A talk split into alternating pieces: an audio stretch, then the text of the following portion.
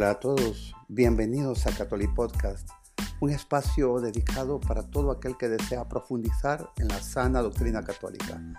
Soy José Mendoza, empezamos.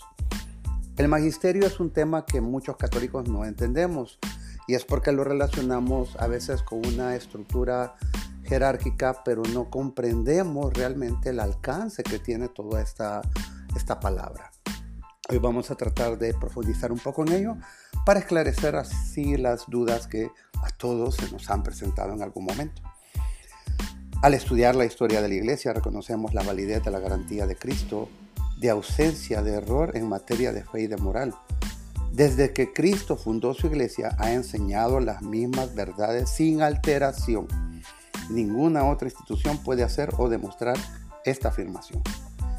El magisterio se compone de los obispos de la Iglesia Católica en comunión con el Papa. O sea, los que no están en comunión con él no gozan de la autoridad del magisterio, no son infalibles en cuanto a repetir las enseñanzas de la Iglesia porque obviamente se separan de ella. Esta es la cabeza visible, el Papa, de la Iglesia en la tierra. Como sucesor de los apóstoles, están encargados de la autoridad y de la enseñanza del mismo Cristo. La sucesión apostólica hace referencia al hecho de que el Papa y todos los obispos hoy en día están en la línea directa de sucesión con los mismos apóstoles. El Papa es el único obispo que es sucesor directo de un apóstol, de Pedro.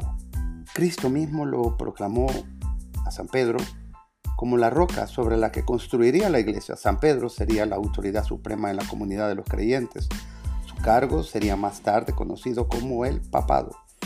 La autoridad dada por Cristo a San Pedro y a sus sucesores, los papas, se conoce como el primado de Pedro. Lo podemos leer en el Catecismo numeral 553. Les queda a ustedes la tarea de hacerlo. Y recuerden que la formación es un compromiso también personal. En el reino de Israel del Antiguo Testamento, el rey nombraba a, a un primer ministro de entre sus doce funcionarios principales. Isaías 22, 22 nos dice, pongo sobre sus hombros la llave del palacio de David. Lo que él abra nadie lo cerrará, lo que él cierre nadie lo abrirá. ¿Les parece conocida esas palabras? Bien, fin de la cita. De manera similar, en el reino de los cielos del Nuevo Testamento, Cristo Rey nombra a uno de los doce para que tuviese primacía sobre el resto de los apóstoles. En ambos casos, al que se le había dado la autoridad era identificado con el signo de su cargo, la llave del reino. Mateo 16, 19 dice, Te daré la llave del reino de los cielos. Lo que ates en la tierra quedará atado en los cielos. Y lo que desates en la tierra quedará desatado en los cielos. Fin de la cita. El que tiene primacía en el reino de los cielos, en la tierra, el sucesor de San Pedro, o sea, el Papa, tiene la autoridad del mismo rey.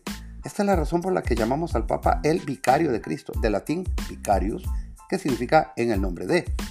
La autoridad del Papa sobre la Iglesia es plena, suprema y universal. Asistido por el Espíritu Santo, lidera a los obispos en su ministerio de pastorear a la Iglesia y proclamar el Evangelio al mundo.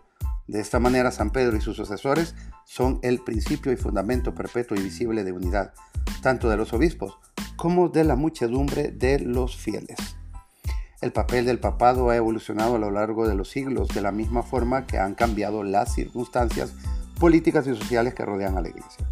Lo que ha permanecido constante, sin embargo, es que el papado es la autoridad moral y doctrinal más alta de la Iglesia. Cuando surgen discrepancias en la Iglesia, es el Papa quien tiene la autoridad para resolver y aclarar las cuestiones de la fe y la moral. La figura del Papa ayuda a preservar la unidad de la Iglesia. Bien, ¿quiénes son los obispos, pastores de la Iglesia local? Ok. Los obispos son el cimiento visible y la fuente de unidad de las iglesias locales. Los deberes de los obispos incluyen enseñar auténticamente la fe, celebrar la Eucaristía y guiar a la iglesia como verdaderos pastores. Normalmente son nombrados por el Papa para dirigir una diócesis o área territorial y se ocupan del cuidado pastoral y administrativo de los fieles. Ocasionalmente un papa convoca una asamblea de todos los obispos de la iglesia para definir materiales de doctrina, materias de doctrina prescribir regulaciones pastorales o aplicar sanciones en la iglesia. Dicha reunión se llama Concilio Ecuménico. El Concilio de Jerusalén es considerado como un prototipo de los siguientes concilios de la Iglesia. El primer concilio de Nicea, 325 después de Cristo, fue el primero de los 21 concilios ecuménicos que hasta ahora han tenido lugar en la historia de la Iglesia. El más reciente, el Concilio Vaticano II, de 1962 al 65. Dato para cultura católica. Bien, y en aquello que todo católico debe saber, vamos a hablar sobre cómo puede ser el Papa infalible. Para asegurarse de que los fieles serían enseñados de forma veraz, Cristo garantizó que el Papa y el Magisterio, autoridad doctrinal de la Iglesia, serían infalibles. ¿Qué significa libre de error? En sus enseñanzas públicas sobre cuestiones de fe y moral. La infalibilidad papal se hace posible gracias a la acción del Espíritu Santo en la Iglesia. Por lo tanto, el Papa preserva la verdad de Dios que libera a los miembros de la Iglesia del error.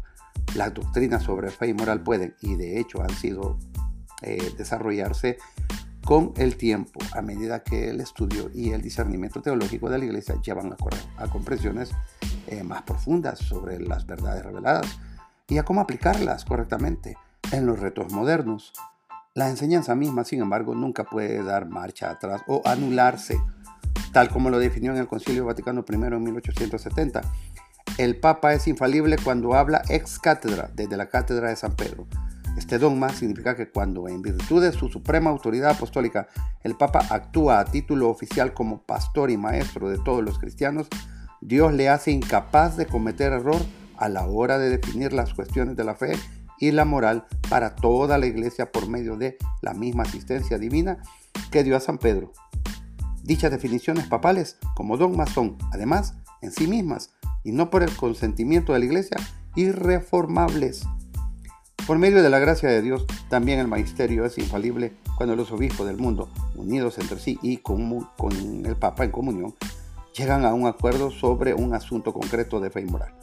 La unidad del magisterio y la autoridad doctrinal se expresan plenamente en un concilio ecuménico, declaraciones que son infalibles y a las que hay que adherirse con la sumisión de la fe.